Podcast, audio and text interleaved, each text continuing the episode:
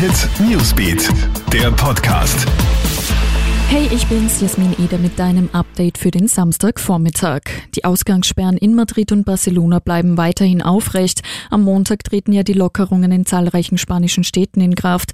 Dort sind dann Treffen mit der Familie und Freunden wieder erlaubt. Auch die Außenbereiche von Bars und Cafés öffnen mit Montag.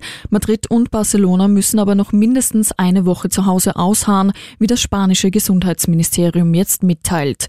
Grund in den Großstädten sei das Infektionsrisiko höher als in anderen Regionen. Regionen. Spanien gehört ja zu den am schwersten vom Coronavirus betroffenen Ländern Europas. Mehr als 27.000 Menschen sind dort bereits verstorben.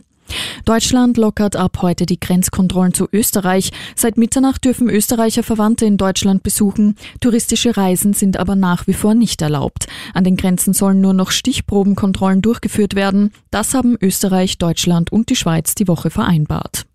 Die Zahl der am Coronavirus Erkrankten in Österreich sinkt weiterhin. Laut Gesundheitsministerium gibt es aktuell noch 1009 Erkrankte. Das sind rund 200 weniger als noch zu Wochenbeginn. 212 davon werden gerade im Krankenhaus behandelt. Nur noch 47 Menschen liegen auf der Intensivstation.